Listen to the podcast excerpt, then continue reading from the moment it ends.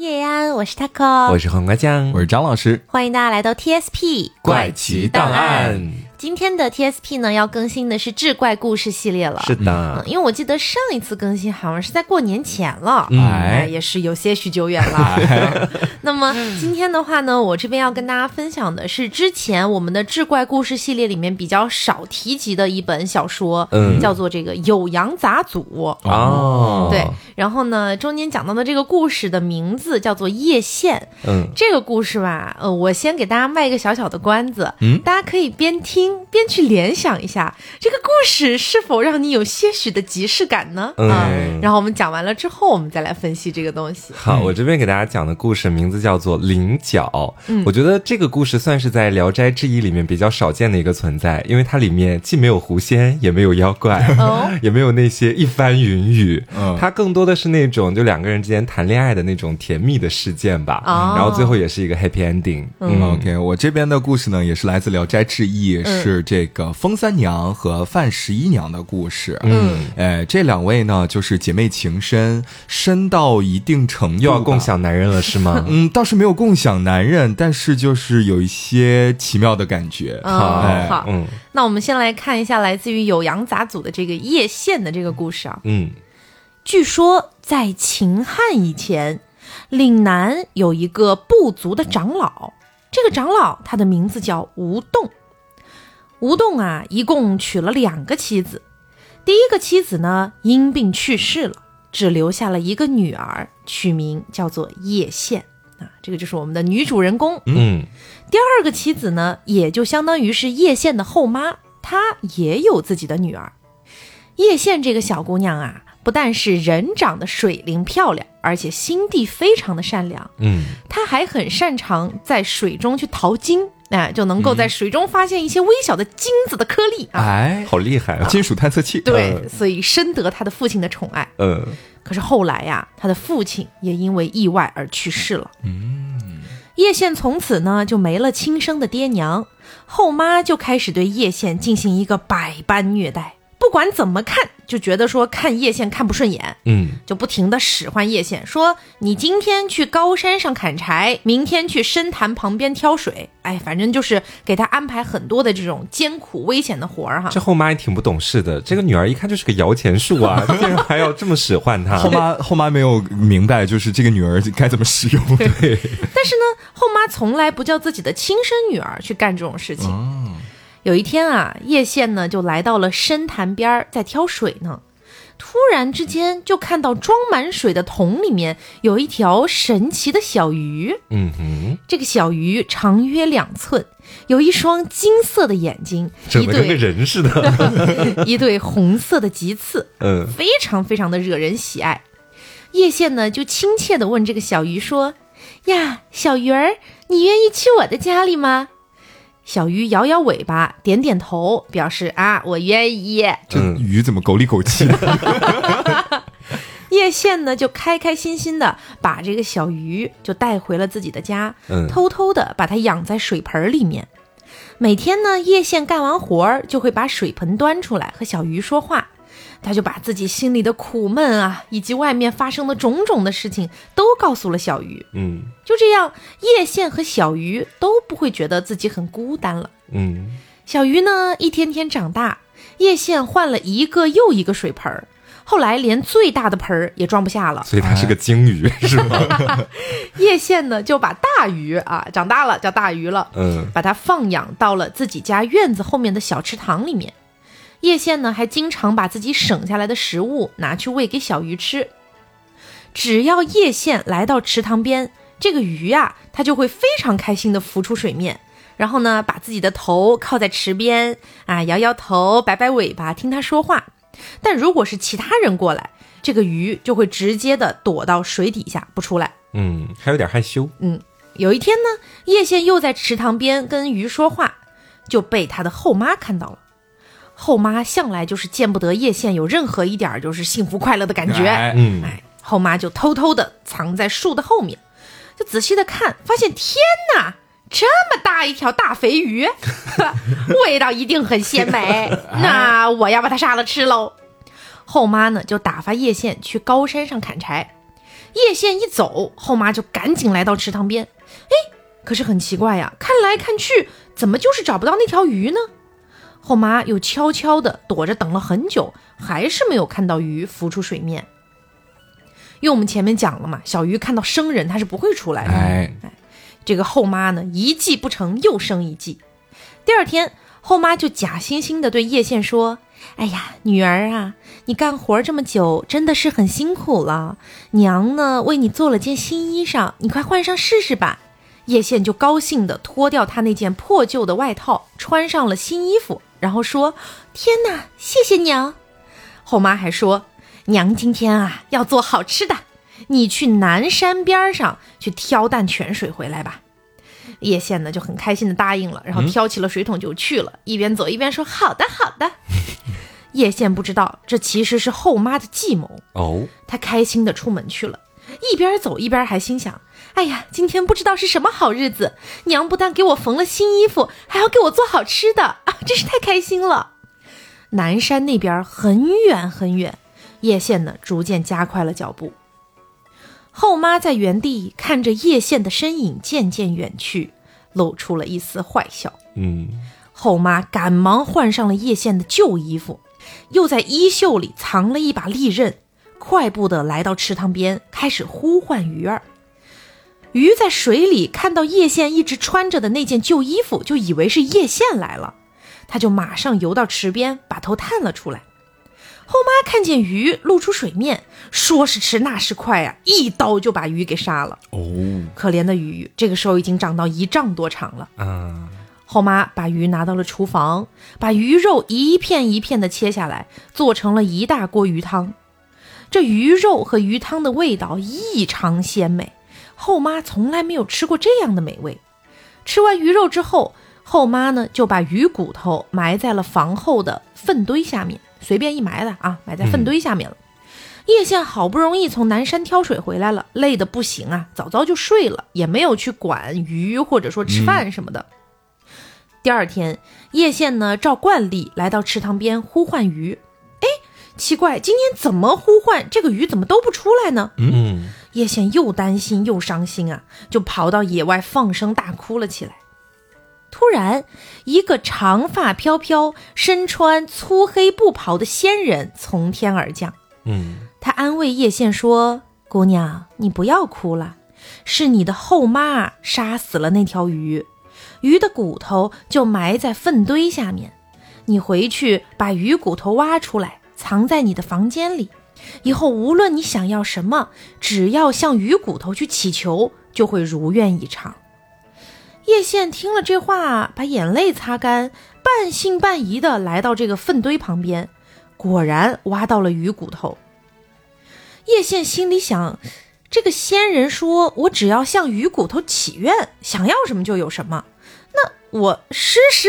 哎，叶县就把鱼骨头放在桌子上，双手合十，随便的说：“呃，亲爱的鱼儿，神奇的鱼骨头。”我想要一碗从来都没有吃过的八宝饭。哎，保佑 CD。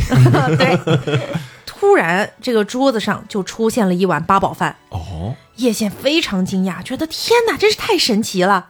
叶县又试了试，说：“嗯，我想要一件可以暖身的冬衣。”鱼骨头马上又变出了一件冬衣。叶县乐不可支啊，这个神奇的鱼骨头真的这么灵验呢？嗯。但是我看到这个地方的时候，我在想。你不应该许愿让鱼儿活过来吗？对呀，我刚也在想，他不是你很好的朋友吗？这时候就忘了，他就是没有想到这一点。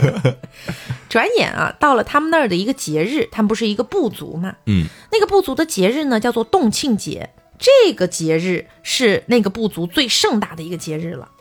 当天呢，后妈和后妈的亲生女儿都穿上了华丽的衣服去参加这个节日庆典，却恶狠狠地对叶县说：“你得留下来。”看守我们庭院里的那棵果树，你什么地方都不能去，否则我就打断你的腿。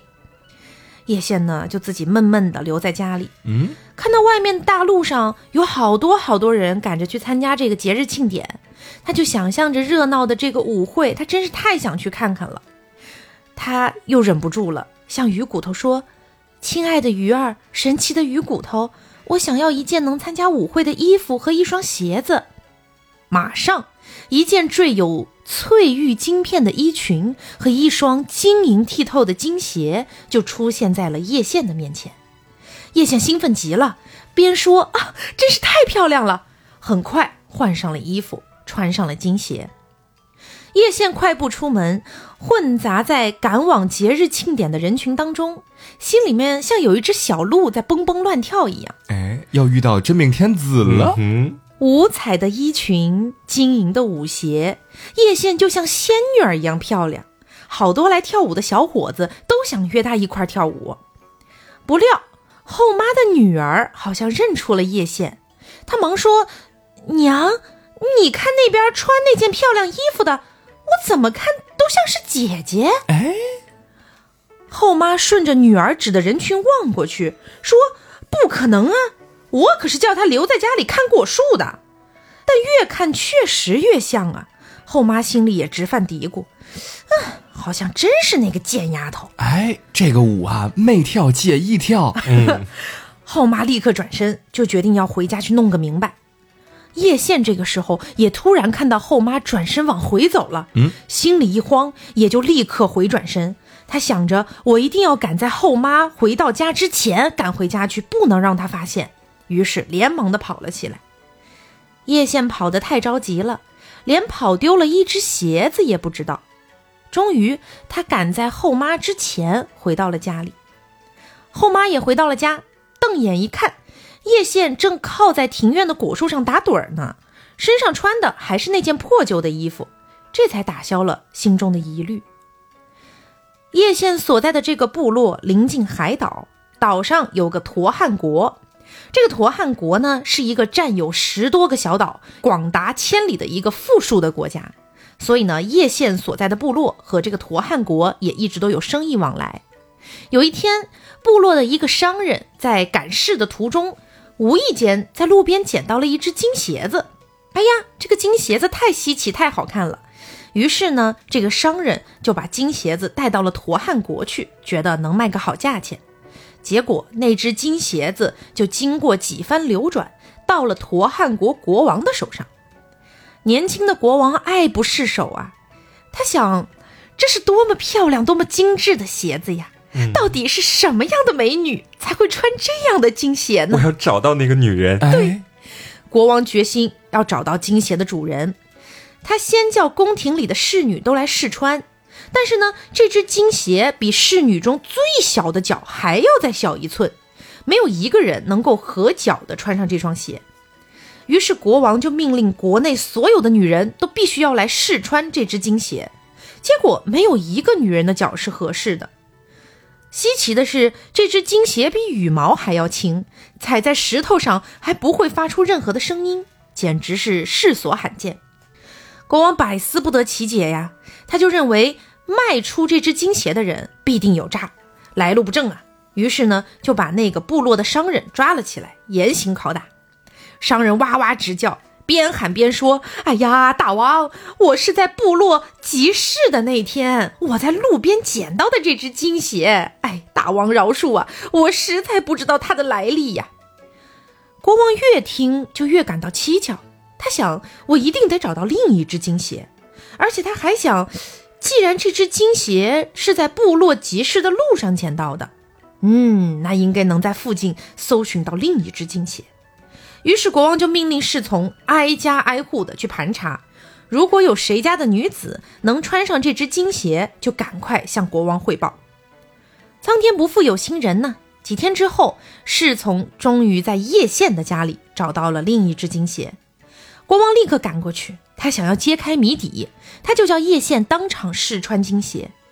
叶县看到那天丢失的金鞋，又惊又喜，顺从的把脚伸了进去。不大不小，不宽不窄，刚刚好。叶县又换上那件缀有翠玉金片的衣裙，配上晶莹剔透的金鞋，美的就像是天女下凡一样。叶县呢，就向国王原原本本的讲述了那只小鱼以及鱼骨头，还有动庆节那天的所有的经过。后妈听了这些，吓得魂不附体，而后妈的亲女儿们也是惊讶的目瞪口呆。国王这才解开了谜团，喜形于色，就带着叶县和鱼骨头一起回到了驼汉国。国王非常的喜欢叶县，决定要把叶县迎娶为妻啊，也没有考虑叶县的一个感受。可怜的叶县就这样莫名其妙的成为了陀汉国的王妃。国王呢，不但寻美得美，而且还意外的得到了叶县带来的宝物。他试着向鱼骨头祈求，同样求什么得什么。于是这一年，国王得到了很多的财宝。国王贪心不足，还想要更多的财宝。可是到了第二年，鱼骨头却不再灵验了。国王十分的懊悔，就把大量的珠玉和鱼骨头一起埋葬在了海边，还用金子把它围了起来，作为一个标记，期望未来有一天鱼骨头可能会再显灵。嗯。不料后来新征上岛的士兵发生了叛乱，叛军呢就把国王埋在海边的金银珠宝挖了出来，用作军费。就在这天晚上，海水涨潮，被叛军遗弃在海边的鱼骨头就被海潮卷走了。哦！听完了这个故事，我相信大家已经知道我说的即视感是什么东西了吧？是的，灰姑娘。你没有觉得其实虽然哈水晶鞋变成了金鞋啊等等的这些可能多少有点出入，但是梗概来说真的是同一个故事，完全差不多呀。其实对，那。我这里呢，就是想问一问大家，嗯，你们觉得应该是《酉阳杂俎》的这一篇更早，还是灰姑娘的故事更早呢？我觉得是咱们的这个故事更早。对，因为《酉阳杂俎》的创作年代是唐朝，嗯，比后来的这个格林童话早了大概八九百年。哦。哇，这个确实有让我惊到哎，就好像一直都觉得灰姑娘是西方那边首创的一个故事，但是没有想到与它剧情差不多的一个故事是诞生在我们这边的，真的很神奇。这个东西我是怎么知道的呢？哈，呃，是因为最近本人就是有一个补充知识的一个小欲望，对，然后我就在网上找到了我之前本来打算考研的时候还蛮想去考的一个专业，叫做民俗学，嗯，然后我就想说，哎，刚好网上有这个课件，反正我现在也不打算考研了，不如我就。自己来呃自学一下，对对对对对。然后在看的过程里面，老师介绍了这个故事。他说这是一种就是在民俗学里面非常容易看到的一个现象，就是在全世界各个的民俗文化里面，不管是文字还是口口相传的民间故事，还是舞蹈啊等等很多很多东西，它都或多或少有那种。非常相似的部分啊，有一种共通性在里面。对对，所以是历史的巧合。哦，这个东西呢也讲到了，就是为什么会出现这么多的一个就是相似的地方，嗯，也给到了各种各样的解释。但是好像我了解到的就是目前还没有一个比较官方盖棺定论的一个结果。哦，然后包括民俗学也是在往这个方向去努力，想要研究为什么人类各个不同的地方的文化和民族却衍生出了很多类似的民俗。对，但是我在。听这个故事的过程当中，我一直觉得哈，嗯，就可能灰姑娘那边她其实是呃生来的时候没有什么特别的能力，嗯，就是她必须去仰仗自己的后妈才能够生活下去，嗯，但是咱们的叶县开头就介绍了，她在水里淘金子，哎，为什么还要那么仰仗她的后妈？但是她后来自己自立门户，然后挖到那个大鱼之后，两个人过幸福快乐的生活就好了呀。可能就是她当时也没有想起来自己还有这么一门手艺。这个也有时代局限性啊，因为就是我们现代的话肯定会这么想啊，但是当年的那个年代，就是还在封建王朝，你要让一个没有出嫁的女孩自己出去独立自立门户的话，我觉得在那个年代来说很难，对，很难，是那种传统的思想局限了。对对对，嗯，那我接下来给大家讲的这个故事呢，就如前面所说到的，叫菱角啊，说湖南有一个少年，名字叫做胡大成。我们后面就叫他大成了哈。嗯，大成的妈妈很信佛，他就经常告诫自己的儿子说：“大成啊，如果你看到了观音祠，记得一定要到里面去给观音叩头。”好巧不巧，有一天呢，大成在上学的路上刚好看到了一座观音祠，他就来到了祠堂里面啊，叩完头之后，恰巧呢又看到不远处有一个少女正带着一个小孩在祠堂里面玩儿。这个少女的头发剪得很短，刚好能够盖住自己的脖子，而且不管是容貌啊、举止啊，都非常的不错。我们说当时的大成已经十四岁了，对于爱情吧，虽然懵懵懂懂，但是也有属于自己的见解。嗯，他只知道啊，在见到这个女孩的第一眼，就能够感觉到自己的内心咚咚咚的狂跳，可能这个就是喜欢的感觉吧。于是呢，大成就走上前去和少女搭讪了，想要知道她的名字。少女当时啊，听完大成的话之后，就笑着说：“我是祠堂西边焦化工的女儿，我叫菱角。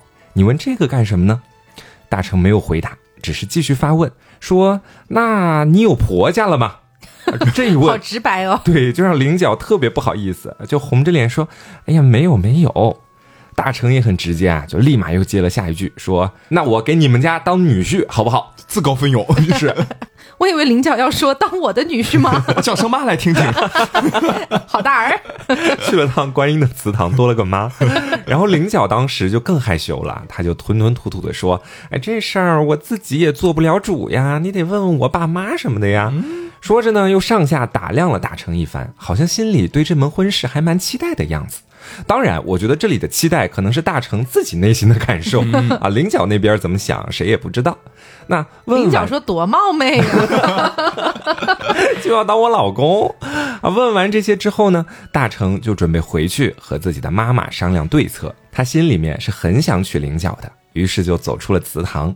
没想到菱角还追了出来啊，远远的对他喊：“哎，小哥，崔尔成。”记住这个名字，他是我父亲的好朋友，请他说媒没有不成的。大成就远远的回了一句说：“好的，我知道了。”回到家里，他就把自己的心愿如实的和自己的妈妈说了。大成的妈妈呢，就他这么一个宝贝儿子啊，心里面记挂的很，于是就马上派人去找了崔尔成，要他去做媒人。但是啊，这个菱角家要的彩礼是非常的多。大成家实在没有那么多钱，这门亲事眼看就不行了。崔尔成呢也不想看到一对小情侣的愿望就此落空。怎么就变成小情侣了？知道他俩还蛮相爱的嘛。哦，行于是就开始吹嘘了啊，说：“哎呀，咱们这个大成家里面是书香门第的高才，可牛逼了啊！你女儿嫁过去一定不会吃亏的。”菱角的爸爸一开始不相信，但是呢，听这个崔尔成画了太多次的饼，就慢慢也信了，就答应了这门亲事。然后在准备婚事的期间呢，我们再说到啊，大成家有一位伯父，这位伯父老而无子，在湖北的某个县城当老师。大成家住在湖南哈。那后来呢，这个伯父他的妻子死了，大成的妈妈就让大成去湖北帮伯父去料理丧事。过了几个月，丧事料理完了，大成也准备回家了。没想到伯父又病死了，于是大成就只好继续留了下来。但是没过多长时间，刚好有一支造反的队伍占据了大成的老家湖南那边，一时之间，大成还真就回不去了。在湖北这边的亲戚啊，伯父、伯父的妻子全都去世了，然后和湖南那边的家里面也失去了联系。嗯，他只能够流落乡间，每天都在想办法，说怎么才能够回到家里去。有一天，有一位老妇人，在大成所在的村子里面转来转去，啊，天都快黑了，也没有见他有回家的意思。周边的人就问他说：“你是谁呀？啊，为啥要到这个村子里来呀？你家住哪儿啊？”这老夫人就说：“啊，我遭到战乱了，无家可归，准备卖身于人。”嗯，有人就问他说：“啊，你要卖身，那你要多少钱呢？”他就说：“老身不屑于给人家当奴隶，也不愿意给人家当老婆。”只有拿我当母亲的人，我才能够跟他过，也不计较给多少钱。老身要收个干儿子给我养老。听到这段话的人都哈哈大笑，哪有人是想要卖身给别人当妈的呀？大成也听说了这件事儿，就去看了看这位老妇人，他隐约觉得这个老妇人长得很像自己的妈妈。一时之间触到了自己的心事啊，他就对着老妇人大哭了起来。妈妈，哎呀，想到自己孤身一人呐，连个缝缝补补的人都没有，于是就把老妇人 接回家里去了啊，像对待妈妈一样去侍奉她。最后还是给自己找了个妈。对啊，老妇人也很高兴啊，就给大成做饭、编草鞋，也在家里辛苦的劳作。而且每当大成做了错事的时候，他还会训斥他，跟他讲道理。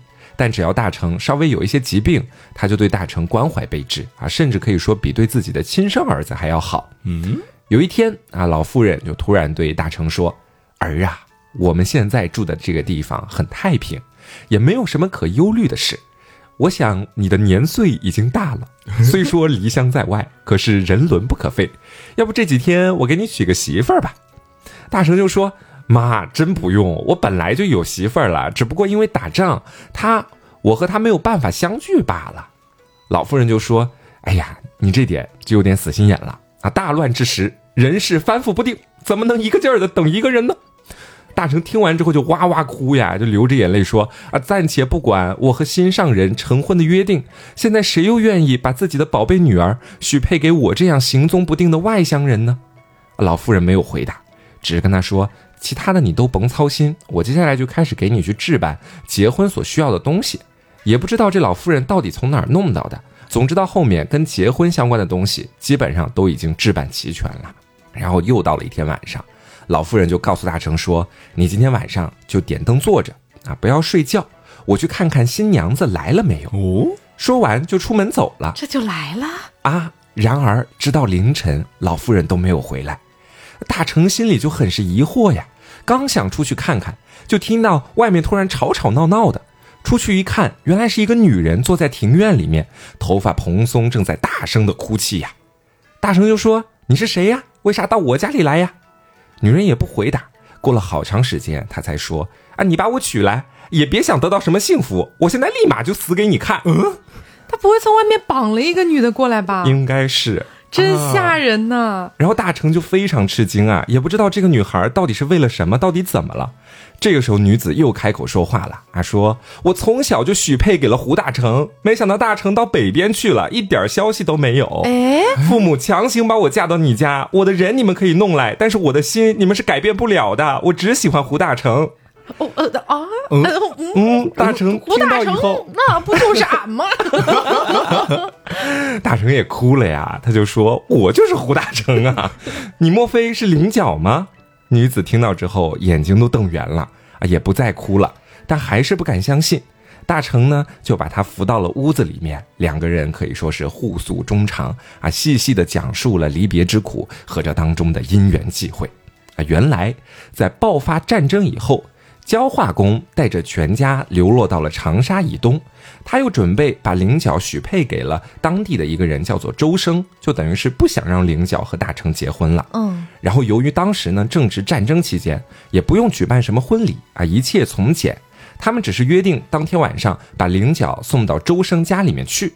菱角当然不愿意呀，但是也没办法，只能在路上啊哭哭啼啼的，然后呢出发之前不梳头不洗脸。家里人也没管他那么多，只是强行要把他推到车上，嫁到周生家去。然后这个迎亲的车队走到中途的时候，菱角一不小心从车上跌落到了地上。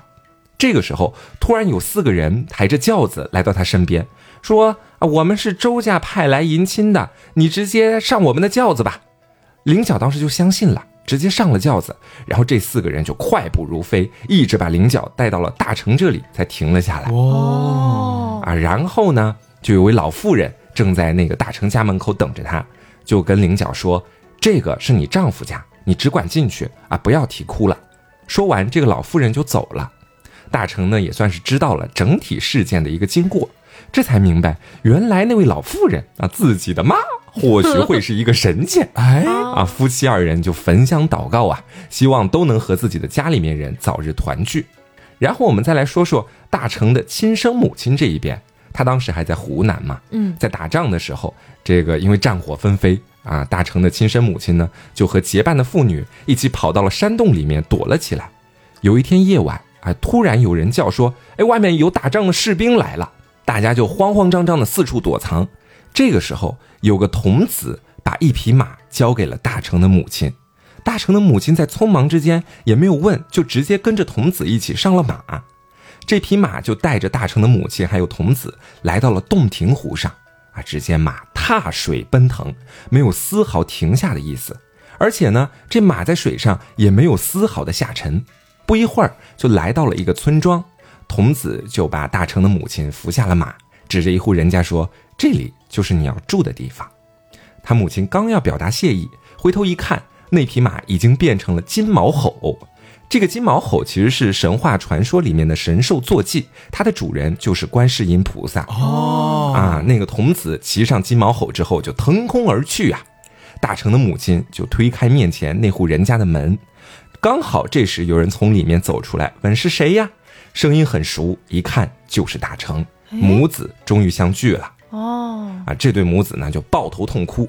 菱角听到声音之后，也赶紧走了出来。他们全家都见了面，非常的高兴，而且他们都认为那个老妇人就是观音大士的化身。从此呢，就每天去诵读观音经咒，也更加的虔诚了。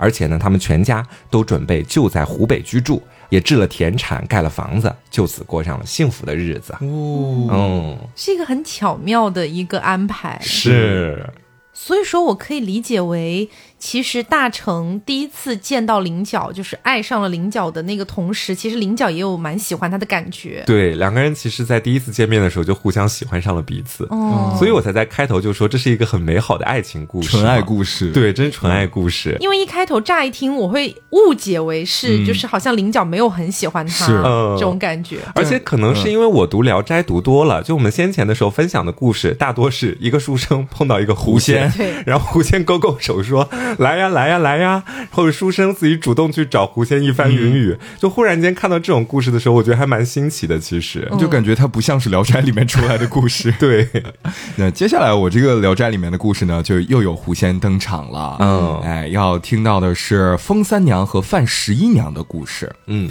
范十一娘呢是一个城镇祭酒的女儿啊，年轻啊，漂亮啊，而且还非常有文化。她的爸爸妈妈都非常喜欢她。然后呢，日常有这个上门来提亲的小伙子，然后这父母呢也不是说父母之命媒妁之言，就直接把女儿叫过来说：“哎，你自己看看想不想跟他结婚，有没有自己中意的。”但是啊，这个呃十一娘呢，就是一直没有一个自己喜欢的人。有一次呢，是上元节元宵节，然后有一个寺庙里面的尼姑们呢正在举行法会。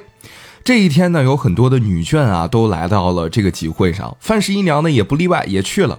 正在游玩观赏逛庙会的时候，有一个女子啊，一直跟在这个范十一娘身边，不停的在打量她，感觉像是有话要说。这范十一娘仔细看了看这位女子，是一位十五六岁的绝代佳人。这十一娘就是说，我很喜欢这位长得很好看的小姐姐呢。嗯，哦，是不是可以跟她这个搞拉拉？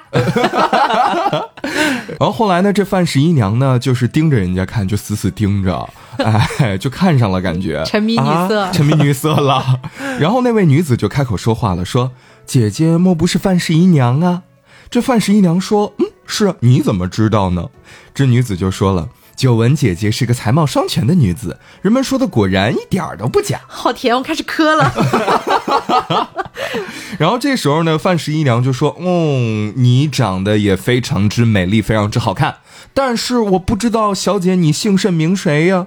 然后这女子就说了：“说哎呀，我呀，我姓封，我排行的老三，就住在附近的村子里，你就叫我封老三就可以了。”封老三吗？然后说着呢，就挽起了这范十一娘的手臂。这两姐妹啊，什么？对，就是又说甜哦，是好甜。然后两人就有说有笑的，非常的温柔。然后呢，两个人也互相的暧昧，就到最后有一些依恋不舍在身上了。这真是可以写出来的吗？在曾经那个时代，是说。然后这时候呢，范十一娘就问了，说：“哎，这日子这法会，你怎么没有人来陪伴？怎么没有人陪你逛庙会呢？”这三娘就说了，说：“哎呀，我呀，父母早就去世了，家里面呢只有一个老妈子在家里面看门呢。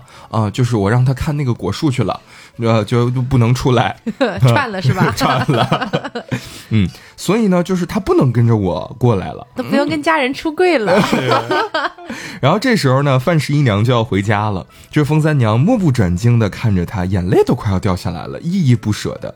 十一娘呢，这个时候也怅然若失，就说：“嗯，既然我们两个如此的你侬我侬，要不要你跟我回家？” 这时候，风三娘开口说话了，说：“哎呀，我也想跟你回去呀，但是姐姐你是个富贵人家，我跟你又不沾亲又不带故的，我怕惹人讥讽。”这范十一娘执意邀请，这三娘就说：“哎呀，那好吧，那改天再去吧。”这时候。俩人开始留下定情信物了。蒲松龄出来聊一聊。这范十一娘呢，摘下了自己的一个金钗，送给了风三娘。风三娘呢，也从发髻上摘下了一只绿簪子作为回赠。十一娘回家之后啊，十分想念风三娘，就拿出三娘赠给她的这个绿簪子去看，说这材质有点奇怪呢，不是金的，也不是玉的。这家里面人都不知道这到底是个什么材质的簪子，就觉得很奇怪。这十一娘呢，每天都盼望这三娘过来啊，就说：“哎呀，你不是说改天再来吗？改天到底是哪天呢？哦，你怎么还不来呢？就总是等啊，也总是失望，最后相思成疾，就病倒了。”是爱情，是爱情，是不是啊？这父母呢，知道了他生病的原因，就派人到附近的村子打听，但是没有一个人知道这风三娘到底是谁，甚至都不知道有一户人家是姓风的。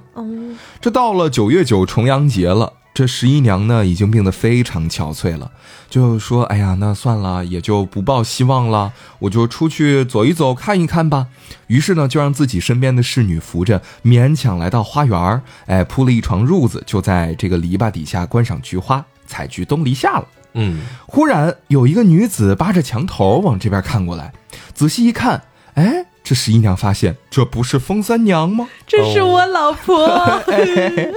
这时候只听三娘喊道：“哎呀，快来扶我一把！”这侍女呢急忙过去扶她下来。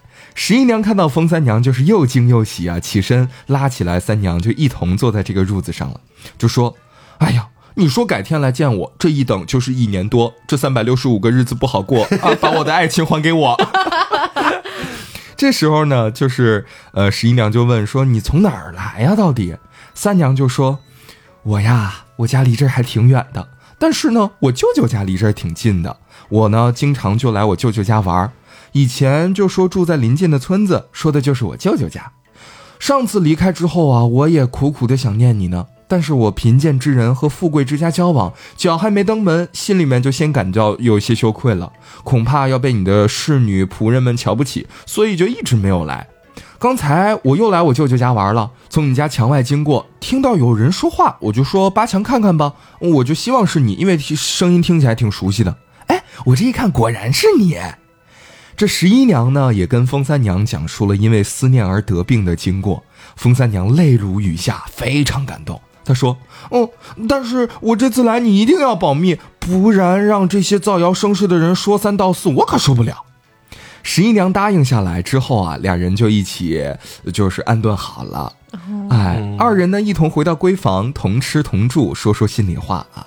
这十一娘的病啊，在见到风三娘之后，很快就好了。这俩人结义金兰，拜为姐妹。然后呢，就开始进行一些情侣的夫妻对拜。嗯，有哪些甜甜日常呢？就是衣服、鞋袜这些，俩人总是换着穿。啊，只不过啊，见到有人来，这风三娘就藏到这木杖后边。过了得有五六个月的时间，十一娘的父母终于是听说了这件事儿，俩人藏的也是挺好。嗯，有一天，这俩人正下棋呢，范母偷偷的走进来，仔细端详着三娘，惊喜的说。哎呦，真不愧是我女儿的好朋友嘿！又对十一娘说：“你呀，有这样一位好朋友，我们俩人，我跟你爸啊，都高兴，都高兴。为什么不早告诉我们呢？因为不敢出柜嘛，不敢说嘛。这十一娘呢，就把风三娘的顾虑告诉了母亲。母亲看看风三娘说：“你呀，和我女儿作伴，我感到非常欣慰。为什么怕人知道呢？别怕。”这三娘满脸羞容，只是默默地搓弄着自己的衣服。范妈妈一走，这风三娘就说了：“哎呀，你妈妈都知道这事儿了，我好害羞啊！我要不，我要不先走吧？哎呀，好麻烦呀！” 这十一娘就苦苦地挽留她，这风三娘才又留下来。有一天夜里啊，风三娘从门外急急忙忙地赶回来，哭着说：“哎呀，我本来就说我不能再留在这儿了，如今受到这样大的侮辱，你让我怎么办吧？”十一娘懵了，说：“你咋回事啊？咋的了？这是？”三娘就说：“刚才我出去上厕所，有一个少年男子强来拉我，幸亏我跑了。”什么？对，你说这再这样，你让我怎么见人啊？怎么办呀？这十一娘就仔细询问了那人的长相，然后呢，跟三娘道歉了，说：“你呀，请不要见怪。”那人是傻哥哥，是我的哥哥。哎，我呢会告诉母亲用棍子打他一顿的。风三娘执意要走，这十一娘又请她等到天亮。风三娘说：“哎呀，我还是得回去，我舅舅家近得很，只需要啊用一架梯子把我送过墙就可以了。”话到这儿，十一娘知道人呢是留不住了，只好送她离开千里之外，就派了两个侍女送她过墙。这侍女呢也担心这一个人走路是不是有点不安全，有点危险呢？就跟着这风三娘走了半里多路。风三娘呢到这儿也就辞谢他们，自己走了。侍女回去之后，见到十一娘趴在床上悲伤的啼哭啊，像是失去了最亲密的人一样。嗯，这过了几个月，侍女有事儿到东村去了。傍晚往回走的路上，就看到风三娘跟着一位老妇人走过来。侍女一见，哎，这不是风三娘吗？赶上去问好。风三娘就非常忧伤啊，就说：“哎呀，我这一去啊，也是有一些时日了，我不知道我的这个十一娘宝贝是怎么样了呢。”这侍女啊，拉着风三娘的衣袖就说：“三娘，到我家去吧，我家姑娘呀，盼你盼的要疯了。”风三娘说：“我呢也很思念她，但是呢不愿意让她家的人知道。这样吧，你回去以后打开你家后花园的门，我自己会去的。”侍女回家之后，告诉十一娘这个消息，十一娘非常高兴，就按照她说的做了，就把这个呃我家大门常打开了，啊 后门就打开了，后门就打开了。嗯，见到这风三娘，呃已经在园子里面，俩人非常之高兴。二人相见，各自说着自己分别的这个事情，话越说越多，连觉都不睡了。只见这个时候，侍女们都睡熟了，这三娘起身和十一娘躺在一个枕头上，悄悄地说。我知道你还没有许配给别人，以你的才貌和门第，只能许配给我啊！到这儿好像风三娘反应过来一些事情啊，就是说你呢是不愁找不到一个尊贵的女婿的，但是啊，外面那些浪荡子弟不值一提。如果你想得到一个好丈夫，嗯，我觉得你需要抛掉一些世俗的观念，不要以贫富去论英雄。十一娘呢，觉得嗯，你此话说的有理哦。虽然我也不知道这到底是个什么理，但是我觉得你说的有道理。哎，连连称是。这风三娘就是又说了，说去年我们见面的地方，现在又开始做起了庙会。明天请你再去一趟吧，我要让你见一个如意郎君，包你满意。哎呦，十一娘没有搞清楚自己的心，哎呦，不懂自己的心到底在想什么。对。然后这时候呢，嗯，这十一娘就说了，嗯，什么样的如意郎君呢？到底靠谱吗？姐妹，我跟你之间的这个故事发展到现在，你跟我说你要给我介绍对象，是不是有点不太合适了？你是侄女，我这情迷意乱了半天，我到底乱了个啥呀？啊，这后来呢，风三娘说，嗯，姐妹，你请信我一下。啊，我呢自幼就是修行了一些看面相的这个道行啊，我呢是看人啊是绝对没有差错的。天不是很亮的时候，这风三娘呢就走了，然后俩人约好在寺院相会。十一娘来到了这个做法事的寺院，然后风三娘呢已经先在那儿等待她了。眺望游览了一周，这十一娘便邀请三娘一同上车，俩人手挽手走出了寺院，看见了一个秀才。这个秀才呢，年龄有十七八岁，身着非常朴素的布袍，但是面容非常英俊，仪表不凡。风三娘暗暗地指着秀才对十一娘说：“哎，你看这人啊，是个能做翰林的人才。”十一娘稍微眼斜了一下，看了一眼，然后这风三娘又说：“这样吧，你先回去，我随后就到。”黄昏的时候，这风三娘果然来到了十一娘家里，说：“我呢，刚才已经打听清楚了。”今天见到这秀才，就是这地方的本地人，叫孟安仁。十一娘知道孟安仁家里很穷啊，觉得嗯，跟我家好像有些门不当户不对了，怎么回事呢？姐，你就给我介绍这么一个人吗？她就觉得不太合适。这时候，冯三娘就说了：“嗨，你还记得我前面跟你说什么了吗？你不能以贫富论英雄啊，是不是？再说了。”你怎么也有了这凡夫俗子的想法呢？前面不还觉得我说的有道理吗？你到底怎么回事？再者说了，你如果不信我，那咱们就走着瞧。如果这人他一直就是穷这么一辈子，我就把我眼睛挖了，我就不再给人相面了。这十一娘就说：“哎呀，那好吧，那我就暂且信了你吧。谁让你是我的这个最好的姐妹呢？谁让你是我最好的好闺蜜呢？” 这时候说，嗯，那好吧，姐妹，你既然都说了这人靠谱，那我该怎么办？下一步我们有什么计划吗？这时候风三娘就说了，这样吧，你给我一件东西，拿去送给他，你俩呀就算定了婚约。十一娘就说了，姐太草率了吧，我这父母还健在呢，嗯，那如果他们不答应怎么办呢？这风三娘就说了，我这么做呀，就是怕他们不答应。哎，当然，如果这门亲事啊，就是说这段缘分哈，如果说你自己心里面非常坚定，那谁都拦不了你。这是你们这真爱，是不是？这十一娘呢执意不肯，这风三娘就又说了，你呢现在姻缘已经来了，但是哈，咱们说但是有一劫还没有渡掉，所以呢，我这样做是报答你以前对我的好处，我呢一帮你渡劫，二促成你这段姻缘。这样吧。既然你现在身上也拿不出什么东西，你也不愿意给，是不是？我呢就去把你以前送给我的那个金钗，假托你的名义，我就送给他。哎，你俩这门亲事我说定了，我就是民政局了。嗯，十一娘刚想说我要不再考虑一下吧，姐，然后这风三娘就出去了啊，风风火火的闯九州去了。当时呢，这位孟书生虽然说博学多才，但是因为家境非常的贫穷，所以说呢，十八岁了还没有定下婚事。白天呢，就在寺院，就忽然说，哎，看到两个美丽的女子。回家之后呢，就是书也不读了，哎，又变成了一个就是不读书的书生了。嗯，哎，熟悉的剧情又开始了。在这天晚上呢，风三娘哎就开始敲门了。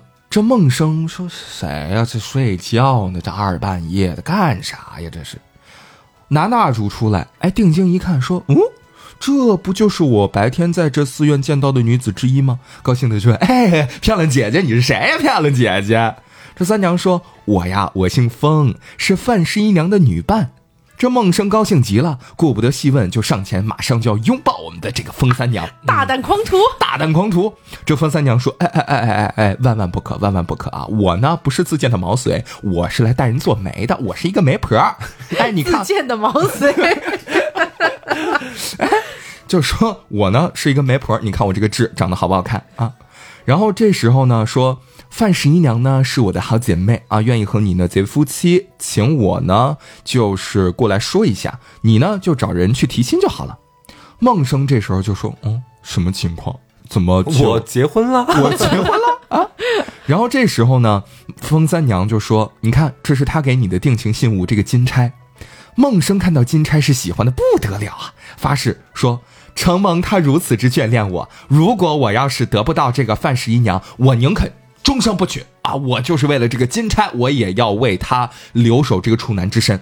你是爱钱还是爱他？到底 这就是值得考量了。这风三娘呢，留下这个金钗也就走了。第二天早晨，孟生托邻居的老妈妈去见范夫人，给自己提亲。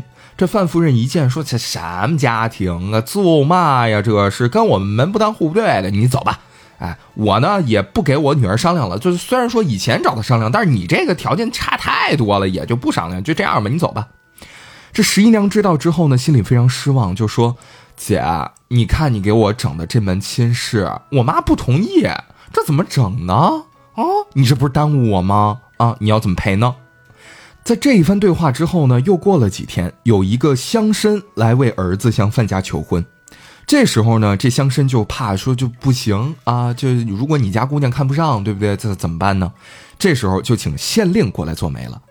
当时啊，那乡绅很有权势啊，范家有点害怕，就问十一娘的意见。十一娘说：“哼，我就不想跟他在一起，太土了，没有文化 啊。”然后这时候见范十一娘不不愿意，啊，母亲就问说：“你怎么回事呢？”这十一娘啊，就就一直哭，一直哭，一直哭。之后呢，十一娘叫人暗暗的告诉母亲，说我金钗已经给出去了啊，如果不是拿到我金钗的那位，我呢是不嫁的，怎么着我都不嫁。哦，嗯，就奇了怪了，俩人呢也没见面啊，就因为这个好姐妹风三娘的一顿撮合，就爱上了，就爱上了。这范公知道了之后呢，非常的生气，索性啊，我就把这个女儿呢，我就嫁给了那位乡绅的儿子。同时呢，他就怀疑这自己的女儿跟这个孟生是不是底下已经有一些私交了？哎，俩人是不是已经偷偷的见面了？然后呢，他就怕这门婚事呢得不到一个圆满的结束，所以呢就自己定了一个黄道吉日啊，想尽快的给他完婚。这十一娘听到这消息之后，就气得吃不下饭，每天呢就是呆呆的躺着。到了迎亲前一天的晚上，这十一娘忽然起来，对着镜子开始自己梳妆打扮，对镜贴花黄。这范夫人暗暗高兴地说：“哎呀，女儿要嫁出去了！哎呀，这个乡绅呢，跟你以后就是跟我家有这个沾亲带故了。哎，咱们是不是这个势力也要威霸一方了呢？”后来有仆人跑过来了，大喊说。不好了，小姐上吊了啊！全家上下大吃一惊啊，痛哭流涕啊。这时候后悔也来不及了。三天之后，只好做了一场法事，把范十一娘安葬了啊啊！这孟生呢，自打这邻居老妈妈回来告诉他说：“哎呀，这门亲事啊，范家拒绝了。”之后呢，心里面非常的生气，气得要就疯了，要死了。但是依然呢，拐弯抹角的打听消息，梦想着说：“哎，我是不是还能挽回一下跟这个范十一娘的关系呢？”但是啊，当时因为这个互联网不是非常发达嘛，对吧？就是这个范十一娘的死讯呢，也没有传得很快。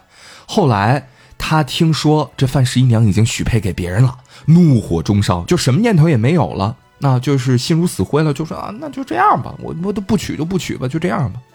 后来听说范十一娘去世了，他呢心生悲愤，恨不得跟范十一娘一同死去。有一天傍晚，他走出家门，想趁着黑夜呢去十一娘的坟上大哭一场。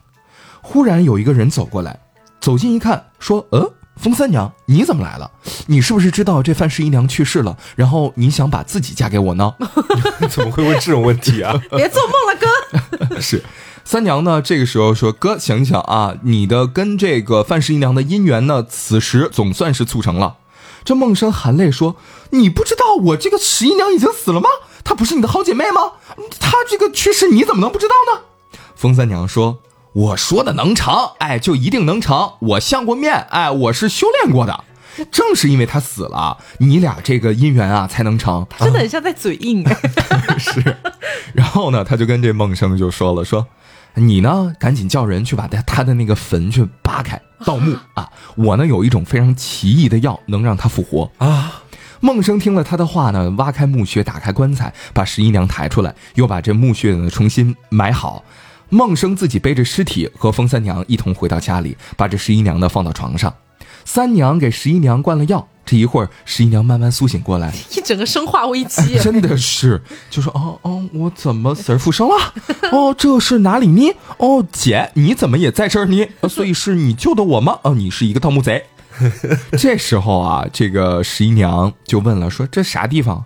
风三娘指着梦生说。这就是我跟你说的梦生，哎，我呢撮合了半天，你俩终于相见了，呵呵。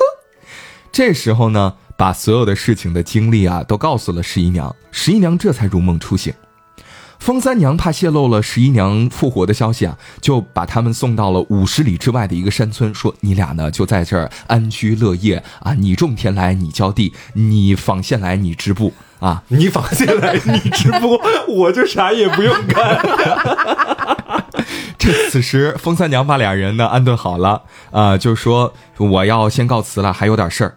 十一娘呢就哀求他说：“你留下来陪陪我吧，姐，我还是舍不得，还是舍不得。你这样吧，你就住在我们隔壁那个院里，咱也是就是爬个墙头就能见着了。”后来呢，这是这风三娘就是盛情难却吧，属于是说这差我可出可不出吧，那我就先留下来陪你一段时间吧。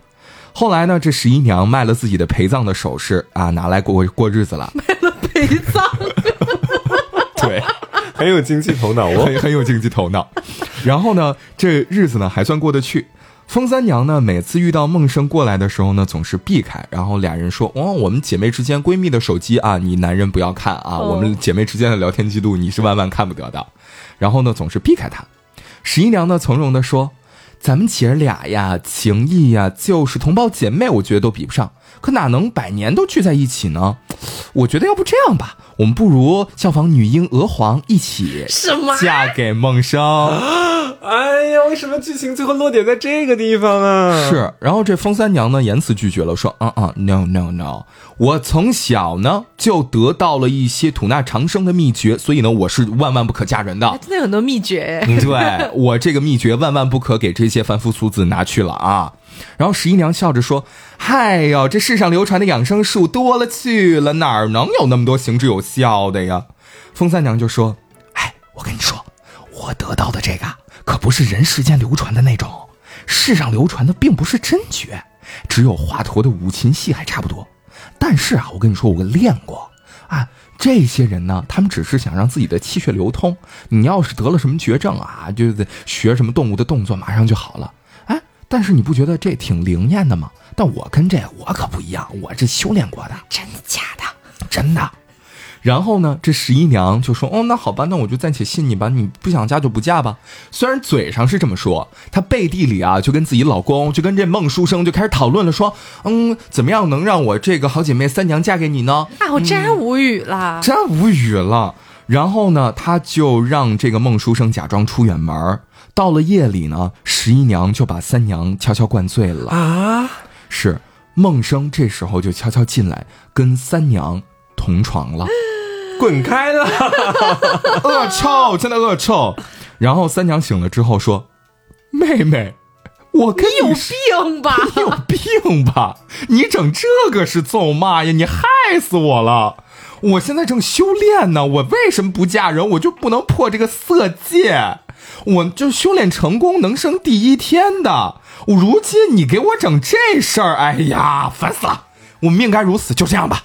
然后起身告辞了。”十一娘告诉她自己的这个实心实意，就哀求三娘说：“你不要怪我们姐姐，我就是想让你留下来跟我作伴儿。”然后风三娘此时开口说话了：“哎，你都这么说了，那我也就实话实说告诉你吧。我呢是一个狐仙，嗯啊，当时在那个庙会上看到你的美貌，忽然呢对你有了一些爱慕之情。”但今天啊，落得这一下场，也是我作茧自缚吧，也算是情魔结束吧。这也不是人力造成的。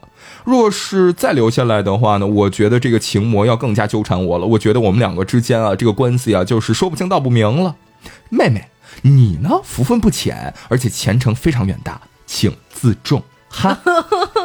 说完，这风三娘就没影了，留下了原地的这个孟书生和范十一娘啊，风中凌乱，凌乱了很久。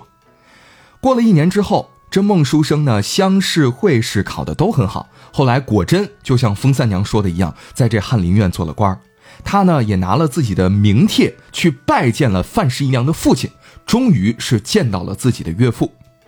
这范父呢是又羞愧又悔恨呐，说：“哎呀，我当时拒绝了你啊，我算是有眼无珠，算了，我好面子，还是不见你了。”这孟书生呢再三请求，这才终于见了面。孟生进来，以女婿的礼节，恭恭敬敬地拜见了自己的岳父岳母。这范公很恼怒啊，说：“哎，我女儿都去世这么长时间了，你以这么一套大礼来对待我们，是不是羞辱我们呀？”孟生呢，便请他到没人的地方，把这事情的经历讲了一遍。这范爸爸还是不太相信呢，就派人啊啊，就跟这孟书生呢去他家里面看了。看到自己的女儿复活之后，哎呦，好惊喜哦！然后这时候他忽然觉得，嗯，事情好像有些不太对劲呢。嗯，女儿复活的这个消息好像还是不太能走漏出去，因为还记得之前有一个乡绅家的儿子吗？嗯，俩人不是已经定好亲了吗？然后后来这个女儿不是这个去世了吗？就吹了，呃，吹了。这事儿你也不能让这个乡绅知道，嗯，不然的话，他家这个势力太大了，咱没法敌过人家。说后来呢，那乡绅因为行贿被查处了，父子二人呢被充军了，哎，发配到了一个非常边远的地方。强盛集团。这后来呢，范十一娘才开始回娘家。这个故事到这就结束了。天哪！蒲松龄给我出来啦！真的，我觉得就是那个风三娘应该可以去投稿那个铁 T 发言 bot，然后讲述自己的经历。可能第一段是我把我最爱的侄女就送到了别的男人的怀里面，后来那个侄女想要把我也送到那个男人怀里。这个也太疯了吧！而且其实前面在最前面听起来好甜，好好喝。对呀，突然之间就开始了侄女骗鸡，鸡骗侄女，什么鬼？就很奇怪。对这个故事的落点，我觉得就应该放在最后，风三娘把他们两个撮合到一块儿，我觉得就可以了。我觉得就不要撮合，不要出现这个男人。希望他们俩生生世世在一起，是不是？对对对，很难给你这个结局了，好烦哦。但是这个故事里面还有一个我们非常熟悉的情节，就是书生跟狐女。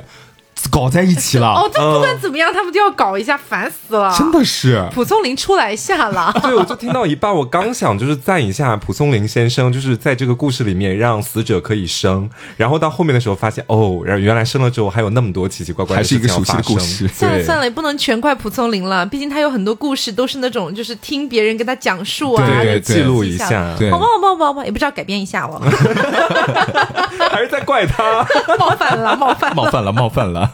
好，那我们今天的话呢，就是给大家分享了来自于《酉阳杂组里面的这一篇《叶县》，就是我们说像是。最古老的中国版本的这个灰姑娘，嗯，还有一个非常愉快的爱情故事，最后是 happy ending 的，就是菱角。哎，我这边是一个非常奇怪的故事，风三娘和范十一娘的故事。嗯啊，对，希望大家能够喜欢。那么今天的节目差不多就是到这里，我是 taco，我是黄瓜酱，我是张老师，那我们下周再见，拜拜。